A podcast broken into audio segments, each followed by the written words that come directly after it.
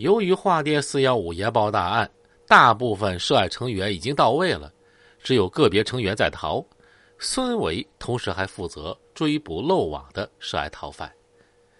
全部涉案犯罪嫌疑人分别羁押在桦甸吉林铁路第一、第二看守所，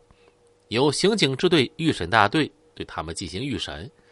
公安机关对疑犯进行预审，是中国警方多年来行之有效的一种审讯程序，是特殊的侦查形式，是突破全案的重要手段，同时也是刑侦斗争的继续和深入。四幺五系列涉黑大案告破之后。侦审大队迅速行动，本着过去一贯坚持的工作原则，查积案、备资料、追疑案、挖余案，在已有突审成果的基础上，和每一个疑犯展开面对面的较量。预审员们做这些人的思想工作，既指明他们罪行深重、影响极坏，将根据不同的罪行和表现受到国家法律的制裁。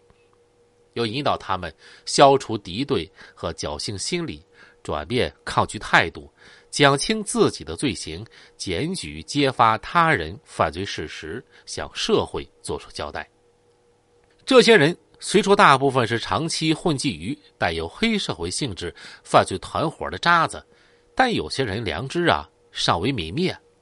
对他们的审讯还是要讲究。讯问技巧，坚持有理有节，以情感人和他们沟通，使他们不产生对抗情绪。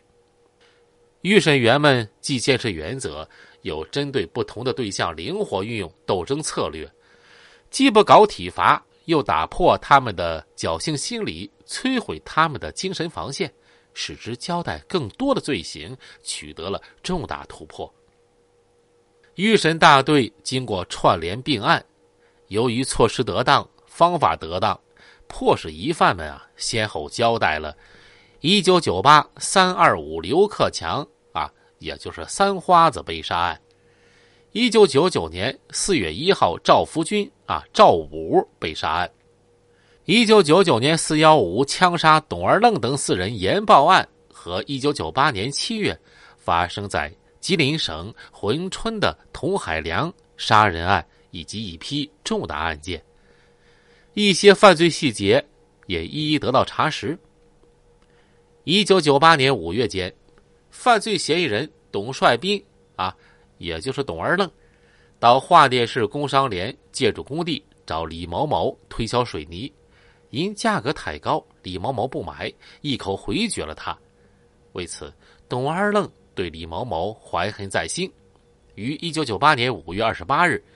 指使犯罪嫌疑人菊雪强埋伏在李回家的路上。当李回家路过此地的时候，菊雪强趁其不备，冲上去照着李某某的后背猛砍两刀，而后逃之夭夭。当天晚上，菊雪强又打电话威胁李家，吓得其一家人啊不敢睡觉。后来李某某实在害怕了，就托人找到董二愣，同意按高价。购买一百吨水泥，这才了事儿。一九九八年秋，犯罪嫌疑人董二愣找到华电市国税局的董某某，要低价购买该局抵税扣押的一台小轿车。由于种种原因，董某某没有答应。董二愣遭到拒绝之后，不想善罢甘休，于一九九八年十二月三日早七时许，指使犯罪嫌疑人。严景超持刀将正在上班路上的董某某砍伤。经法医鉴定，被害人董某某的左手外伤评定为轻伤。后来，董二愣得知董某某有一把小口径手枪之后，便于一九九九年四月间伙同犯罪嫌疑人王伟、王小军三人将该枪抢走，据为己有。一九九七年一月间，董二愣。为帮其亲属讨还欠债，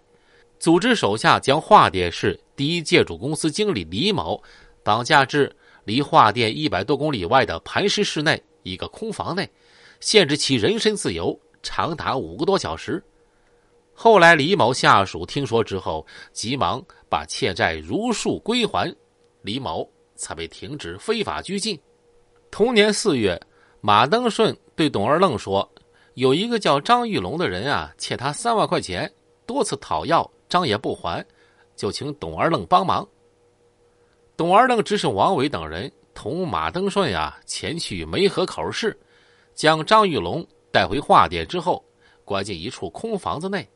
次日早晨，张玉龙趁看守他的人熟睡之机，不顾一切的就逃了出去，跑掉了。